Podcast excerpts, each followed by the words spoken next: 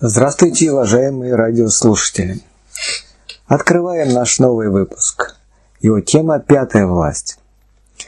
Человек формируется обществом, и общество, в свою очередь, состоит из людей, а потому между человеком и обществом должно наблюдаться некоторое сходство, а если видится различие, то следует копнуть поглубже, чтобы обнаружить невидимые, на первый взгляд, параллели.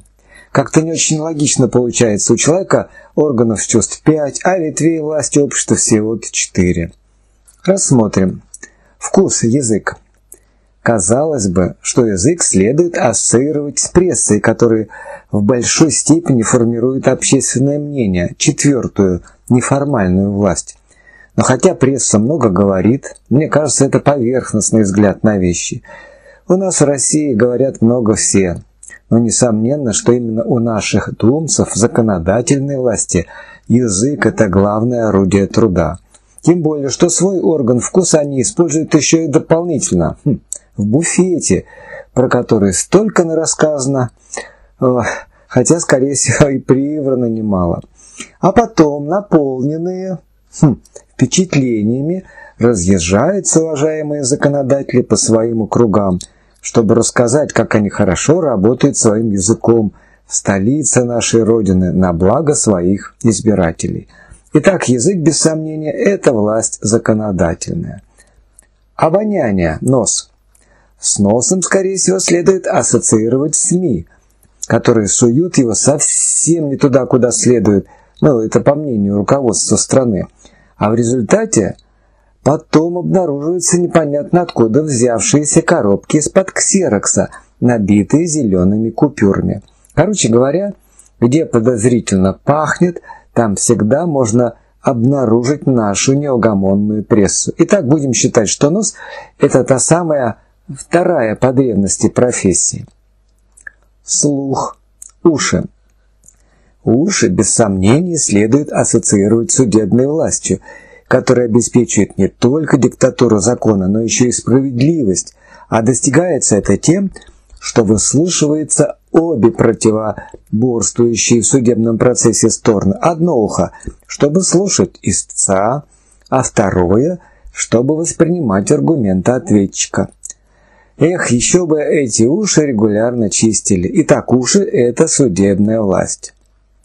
Осязание, руки – что касается нашей исполнительной власти во главе с руководителем страны, то здесь очевидно, что она ассоциируется с рукой, которая и разделит как надо, и кое-что пригребет в нужную сторону, а где надо и кулачок может использовать.